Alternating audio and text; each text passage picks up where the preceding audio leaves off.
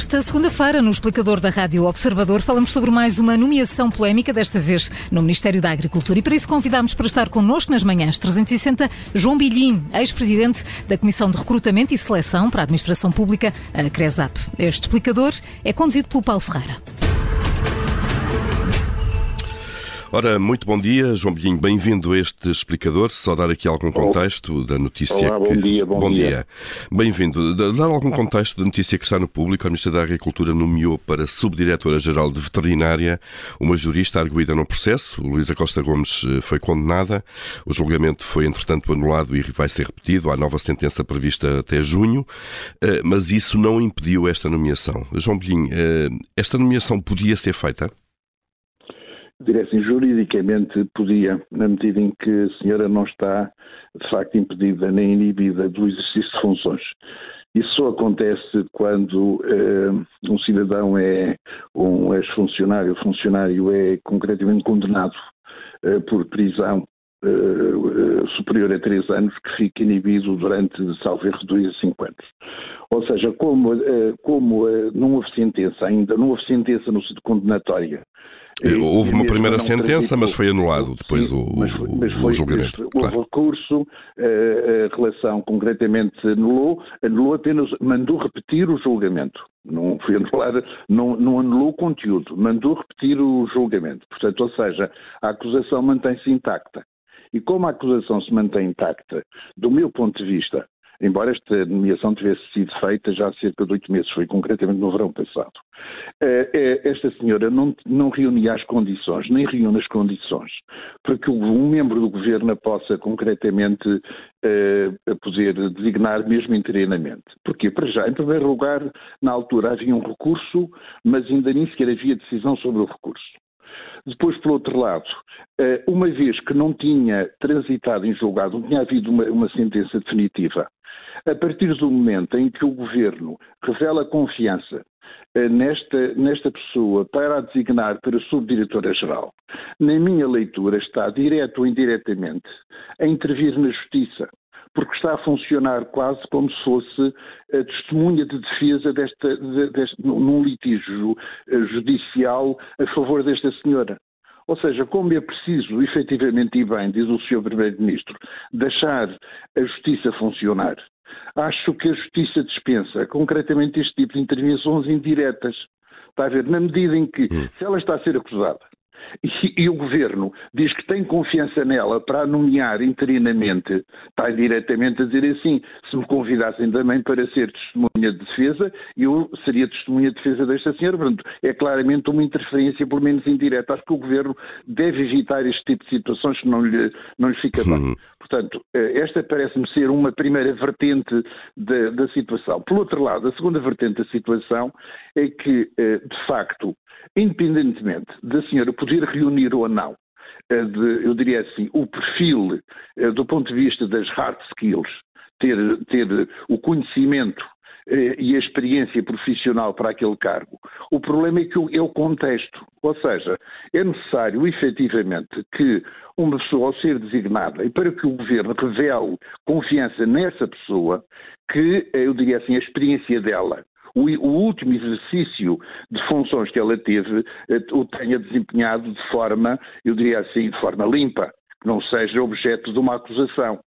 Não só em termos técnicos, já agora, que era o ponto que estava a sublinhar, mas em termos de cumprimento da lei e em termos éticos, se nem quisermos. menos, nem menos. Perante este contexto, repare, se é um membro do governo que, eh, através deste, deste ato jurídico, está a revelar confiança naquela pessoa, está a dizer que toda a sociedade está concretamente também, porque ele representa, é, é- está legitimamente, rep- representa um governo legítimo que foi eleito de, de forma legítima, está a dizer que toda a, sociedade- todos os, os cidadãos em geral acreditam concretamente nela, quando não é verdade, está-se a levantar este problema. Ou seja, efetivamente, eh, eu diria assim, eh, eh, não deveria isto acontecer.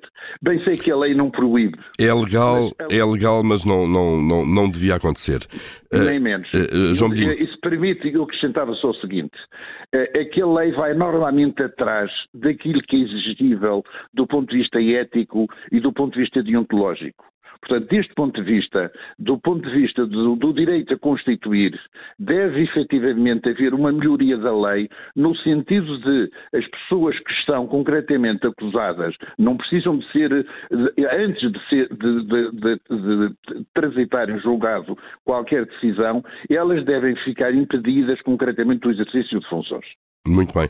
Uh, uh, João Medinho, esta nomeação não passou pelo crivo prévio da, da CRESAP, uh, a comissão a que presidiu durante alguns anos, uma vez que foi, foi feita no regime de substituição. Quer-nos explicar como é que funciona este regime de substituição, que é cada vez mais utilizado pelos governos para a substituição de pessoas na, na administração pública? É, é, é, explico isso com muita facilidade. Assim, o governo, o, eu diria assim, o regime de substituição, tanto foi dito por mim na Assembleia da República, como até pela, pela senhora Presidente que me substituiu, também na Assembleia da República eu disse, que está a ser, está, é, os governos têm usado e abusado, não foi só este, os vários governos, não foi, também não se pode dizer os governos, alguns membros dos governos, desde que foi criada a CRESAP, uh, usaram e abusaram desta figura. Ora, esta figura é uma figura que uh, pode fazer algum sentido existir, porquê?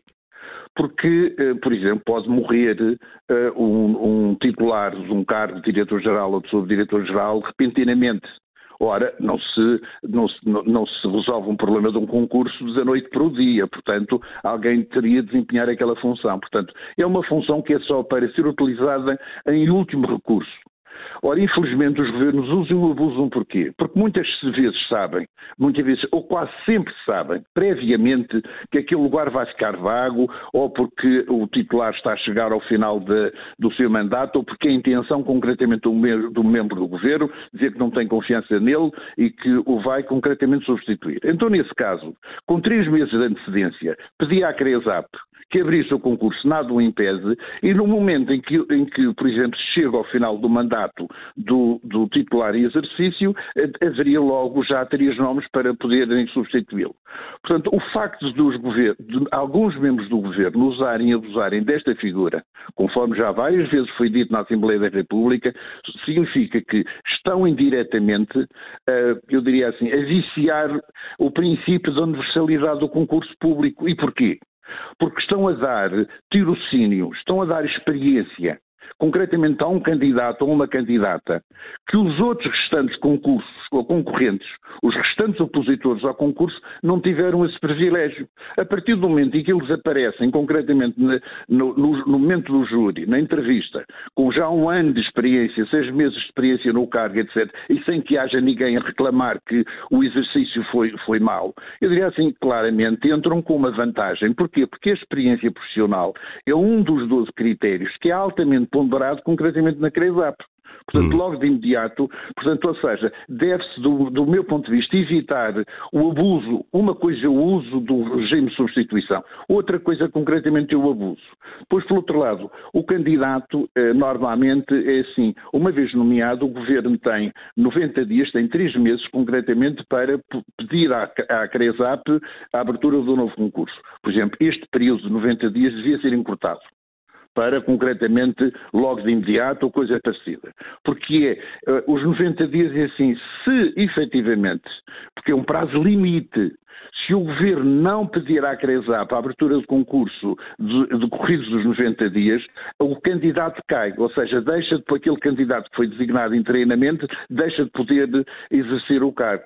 O que, o que acontece é que muitas vezes chega-se, eh, eh, leva-se ao máximo os 90 dias, só nessa altura é, é, que se faz a abertura do concurso, o pedido de abertura, depois há cerca de um mês, dois meses para o, a CRESAP com o Governo poder conciliar concretamente o perfil, depois há, há, há concretamente a publicação do, do edital no Diário da República, há concretamente, eu diria assim, leva normalmente seis meses de reparo. Isso não é demasiado tempo. Exatamente, que é claramente demasiado tempo. Claro. É claramente demasiado tempo. João Bilhinho, eh, nós temos discutido ao nível governamental nas últimas semanas eh, a questão de facto da, da, da, legalidade versus a ética, se quiser, e até que ponto é que as pessoas, eh, as pessoas nomeadas satisfazem ou não um padrão mais exigente. Daí surgiu aquela lista de 36 questões para colocar a governantes. O que é que acha desta prática? É útil e devia ser alargada a outros níveis da administração pública?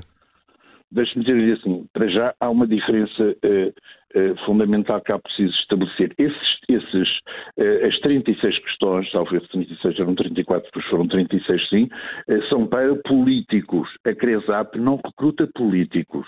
Portanto, político significa que é membro do governo, ou seja, ministro ou secretário de Estado. Confiança estritamente política política. Ou seja, naturalmente que aquelas questões que são colocadas aos políticos podem e devem ser colocados concretamente a todo e qualquer uh, uh, dirigente da administração pública. Portanto, eu diria assim, uh, acho que em, boa, em, bom, em, em, bom momento surgiram, surgiu aquela lista. Eu sou daqueles que acho que a, a lista tem de ser melhorada, tem de ser aperfeiçoada mas, eh, como diz o, o poeta espanhol, eh, caminhante não há caminho, se faz caminho ao andar, portanto, o caminho faz-se andando e, portanto, é, é, um, é um trabalho em progresso. É, é, o, a lista em si mesmo é efetivamente já útil, precisa de ser melhorada, não há dúvida nenhuma. Mas, além deste aspecto, dirigido aos políticos, também deve ser adaptada, porque precisa de alguma adaptação, ou seja, o perfil do político é claramente diferente do perfil de um dirigente máximo da administração, de, da administração pública, hum. mas pode e deve ser aplicado assim, meu entender, eh, com as devidas adaptações e devidas melhorias. Eh, voltando e para terminar este caso concreto da Subdiretora-Geral de Veterinária, Luísa eh, Sá Gomes, temos então nova sentença marcada até junho. Vamos imaginar que o Tribunal confirma a sentença que foi decretada da primeira vez que o fez, uma condenação a dois anos e três meses com pena suspensa. Acha que uh, esta pessoa tem condições, eh, ainda assim, em termos legais, para continuar a exercer o cargo? Uh, repare, eu já, já me pronunciei neste momento a dizer que, independentemente de, a sentença transitar em julgado, que a senhora não devia ter sido designada e, do meu ponto de vista. Mas em termos jurídicos, nada sim, impedirá. exatamente, deixe-me dizer-lhe assim: é que em termos jurídicos, salvo ver se eu não estou enganado, ela tem de ser condenada a pena superior a três anos de prisão e depois fica, fica inibida de dois a cinco anos de exercer o cargo. Salvo erro. Que não, erro, não, será o caso. Uhum. Que não seria o caso. Mas repare, mais uma vez aqui eu insisto, neste ponto, que é o mais importante. O mais importante aqui, deste, na, na, no assunto que estamos a discutir, não é a questão jurídica. A questão jurídica normalmente anda atrás da questão técnica, da questão ética e da transparência. Ou seja, a sociedade evolui muito mais rapidamente do que a lei evolui. Ou seja, as exigências sociais e culturais vão à frente da atualização e da, da, da, da produção da lei. Ou seja, isto só significa que é, é, necessário que urgentemente haja uma melhoria da lei e que a lei, deste ponto de vista, efetivamente seja bastante mais apertada. Muito bem, fica essa sugestão.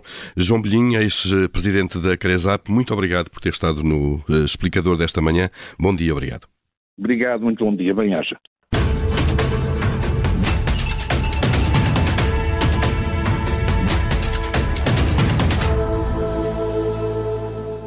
Rádio